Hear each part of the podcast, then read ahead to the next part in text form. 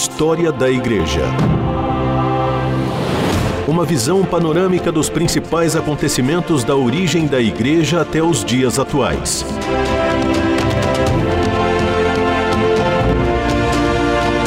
Apresentação do pastor e historiador Marcelo Santos.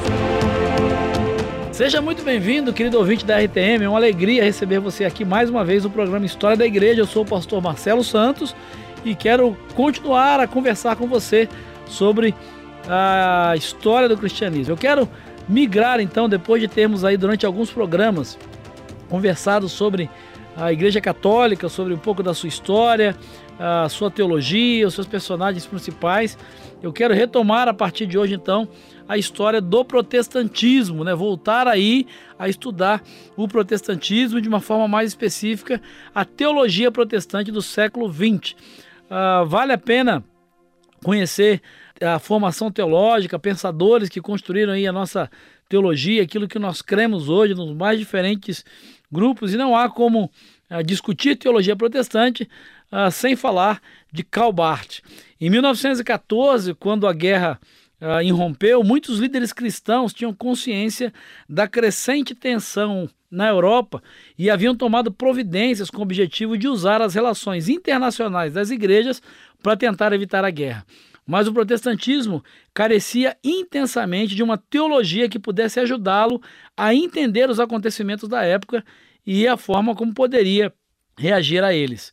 Soderblom e outros cristãos da Escandinávia começaram de fato a lidar com essa carência por meio de um reavivamento dos estudos sobre Lutero e a sua teologia. Outros eruditos reanalisavam também a teologia de Lutero, descobrindo que muito do seu conteúdo não estava de acordo com as interpretações do século anterior. Suas obras caracterizavam-se por uma percepção do poder do mal e da graça imeritória de Deus, o que contradizia muito do que se afirmara na geração anterior.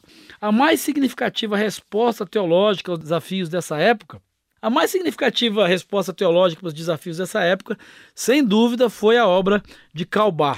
Karl Barth era filho de um pastor reformado suíço e decidiu então estudar teologia. Após algum tempo em Berna e um semestre em Tübingen, Barth foi para Berlim, onde ficou fascinado uh, com os escritos de Adolf von Harnack, que é um outro teólogo, e com o domínio que tinha da história das doutrinas.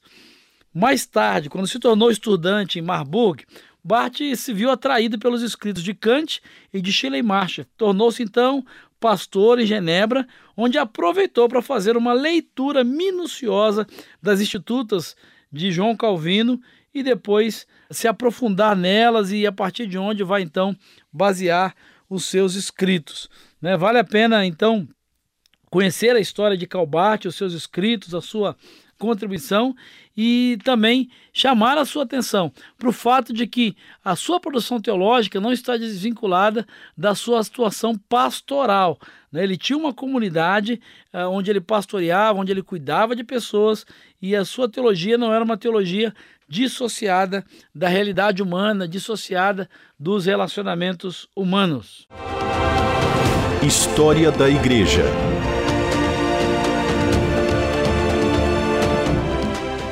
Karl Barth, então, depois de iniciar os seus estudos ah, sobre as institutas de João Calvino, ele se muda para uma vila suíça de Safenwil. Ah, essa vila e essa comunidade ah, possui uma paróquia de camponeses e operários. E Barth, então, começou a se interessar na luta por melhores condições de vida dessas pessoas. Depois de muito pouco tempo, ele estava tão engajado nas questões sociais da sua paróquia que acabou por ler teologia apenas quando preparava sermões ou palestras.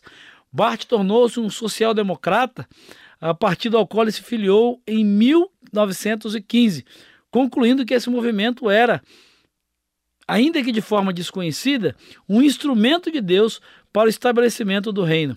Afinal, ele pensava, Jesus não veio para fundar uma religião nova, mas para dar início a um mundo novo, e os social-democratas estavam mais perto desse propósito do que uma igreja adormecida que se contentava com pregações e cultos.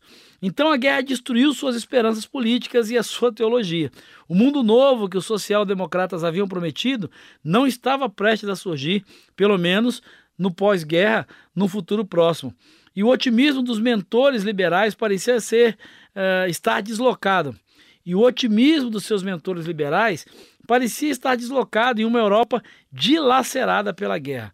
Barth concluiu então que havia chegado o momento de fazer teologia com outro embasamento, e a melhor maneira de fazer isso era voltando ao texto das Escrituras. Ele começa então o estudo de Romanos, que viria então abalar o mundo teológico e ser realmente um documento, uma ferramenta e um texto até hoje extremamente poderoso, uh, sem dúvida, uma referência para os estudantes de teologia. Barth escreveu um livro chamado A Carta aos Romanos. Inicialmente, para uso pessoal uh, e de um pequeno círculo de amigos, mas que foi publicado em 1919. Nessa obra, Carta aos Romanos, Barth insiste na necessidade do retorno à exegese fiel em lugar das interpretações sistemáticas. Deus, segundo ele, é transcendente, jamais objeto de manipulação humana. E o espírito que opera em nós nunca é algo que possuímos, mas sempre repetidamente um dom de Deus. Nesse sentido, Bart afirma que, para ser salvo, a pessoa deve libertar-se dessa preocupação individual e ser membro do corpo de Cristo, ou seja, a nova humanidade. Bart havia se convencido de que o reino é uma realidade escatológica, uma realidade que surge do absolutamente outro, e não uma elaboração humana. Isso o fez renunciar à teologia que o levara a se filiar ao Partido dos Social-Democratas. Embora permanecesse socialista e convicto de que os cristãos devem lutar por justiça e igualdade, a sua ênfase agora era que nenhum desses projetos deveria ser confundido com o reino escatológico de Deus. Ele vai então uh, se debruçar sobre o estudo da carta aos Romanos e vai concluir uma segunda edição sobre esse texto que vai trazer tanta influência e ser tão importante para os dias atuais. Quando terminou a sua edição da segunda carta aos Romanos, Bart uh, vai se mudar de Stephenville para iniciar em Göttingen uma carreira como professor. Enquanto ele preparava o primeiro volume da sua dogmática eclesiástica, alguns fatos sinistros aconteciam na Alemanha. Por exemplo, Hitler e o Partido Nazista ascendiam ao poder. Em 1933, o Vaticano e o Terceiro Reich assinaram uma concordata. Os protestantes liberais não possuíam ferramentas teológicas com as quais pudessem reagir de maneira crítica a esse novo desafio. Pior, muitos deles haviam declarado que acreditavam na perfectibilidade da raça humana e era exatamente isso que Hitler estava proclamando no período.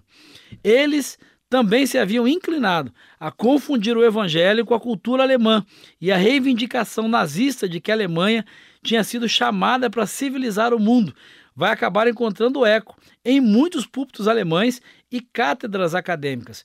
Hitler conclamava o povo à unificação de todas as igrejas protestantes na Alemanha, usando o argumento da superioridade alemã. Em 1933, seguindo as orientações do governo, formou-se a Igreja Evangélica Alemã Unida. E em 1934, diversos mestres da teologia, dentre os quais Barth e outros, assinaram um protesto contra os rumos que a Igreja Unida estava tomando.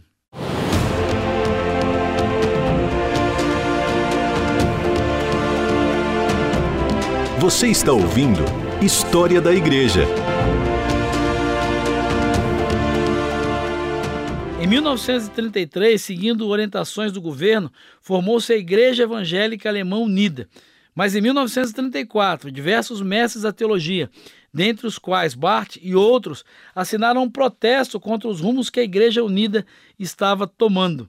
Reunindo-se então alguns líderes cristãos de toda a Alemanha em Barmen para o que chamaram o Sínodo do Testemunho, publicaram então a Declaração de Barmen, que se tornou o documento de origem para a Igreja da Confissão, grupo que se opôs às medidas de Hitler em nome do Evangelho. A reação do Reich não tardou a chegar e quase todos os pastores que criticavam o governo alemão foram recrutados pelo exército e enviados para a frente de batalha. Os professores das universidades tiveram que assinar uma declaração de apoio incondicional ao Reich e Bart, então, obviamente, se recusa a assinar essa declaração e volta para a Suíça, fugindo da guerra, onde vai ensinar na Basileia até se aposentar. É um personagem, sem dúvida, bastante importante uh, dentro da teologia protestante e vale a pena você então conhecer os seus escritos. A Carta aos Romanos é um documento muito interessante, além da sua dogmática, que são uh, documentos que vão descrever um pouco da sua teologia, daquilo que ele defendia e o seu papel como líder mesmo dentro da Alemanha, nesse contexto do nazismo, é muito importante. Vale a pena você ler a biografia de Karl Barth, conhecer um pouco da sua história, da sua contribuição e do seu papel. Ele e outros teólogos tiveram um papel fundamental para aquilo que nós vivemos hoje, dentro do cristianismo mundial, do protestantismo mundial e da teologia que temos hoje dentro da igreja cristã. Então eu quero continuar nos próximos programas conversando com você sobre outros desses personagens, entre eles Paul Tillich, que tem um papel muito importante na construção da teologia protestante. Mas isso é uma outra história que eu quero conversar com você no próximo programa. Se você tem alguma crítica, uma sugestão, uma pergunta, algo que ficou aí, deixou você em dúvida nesse processo, não hesite em entrar em contato com a gente. Talvez você tenha uma contribuição, um fato histórico que você queira acrescentar aquilo que nós estamos conversando. Entre em contato com a gente, mande seu e-mail, seu WhatsApp, pelos nossos meios de comunicação, as nossas redes sociais. Vai ser um prazer é, construir a história desse tempo e desse programa juntamente com você. Eu espero encontrar você em um próximo programa para juntos continuarmos a caminhar pela história da igreja. Um grande abraço, até lá e que Jesus te abençoe. História da Igreja. Uma visão panorâmica dos principais acontecimentos da origem da Igreja até os dias atuais. Produção e apresentação: Pastor Marcelo Santos. Realização: Transmundial.